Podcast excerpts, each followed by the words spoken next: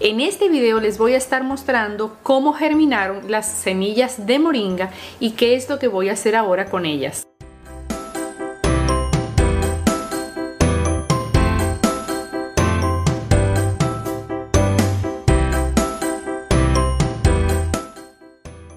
Bienvenidos una vez más a mi canal. La moringa es conocida como moringa oleífera. También se le conoce como árbol de la vida o drumstick. La moringa es una especie nativa del Himalaya y actualmente se cultiva en muchas partes del mundo. La siembra de moringa a partir de semillas es fácil ya que germina muy rápido. La germinación ocurre en 5 a 6 días. Sin embargo, se ha reportado que estas semillas tienen un bajo porcentaje de germinación si se dejan por más de 24 horas en agua. Por eso en este video les estoy mostrando cómo hacer germinadores con semillas de moringa para tener una alta germinación. Una vez que coloquemos las semillas en la bandeja, la tapamos, la identificamos y la colocamos en un compartimiento oscuro. La vamos a revisar periódicamente hasta observar la germinación de las semillas. Esta va a ocurrir en unos 5 a 6 días. En la primera revisión es muy importante verificar cómo se encuentran las semillas y las servilletas. Aquí podemos observar que ya se ha producido la germinación.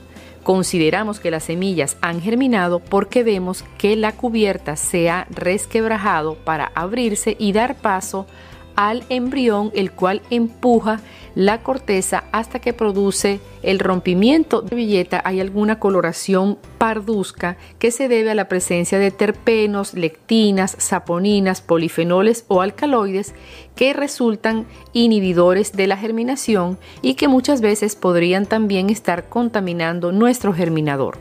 Por eso es muy recomendable hacer el cambio de la servilleta para asegurarnos de tener todo nuestro germinador en condiciones limpias y en ausencia de cualquier inhibidor que pueda causar retraso en el crecimiento del embrión que ya está saliendo de la semilla.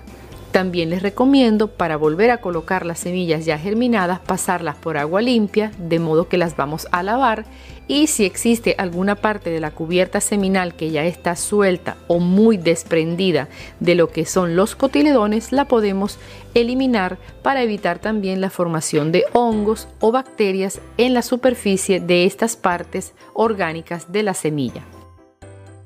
Una vez que nosotros hayamos secado bien la tapa y eliminado todas las sustancias y componentes que pudieran estar causando contaminación dentro de nuestro germinador de bandeja, volvemos a secar, tapamos y llevamos nuevamente al compartimiento oscuro hasta que salga la otra parte del embrión, que es la parte que va a conformar todo el vástago, que son las hojas y el tallo de nuestro arbolito de moringa.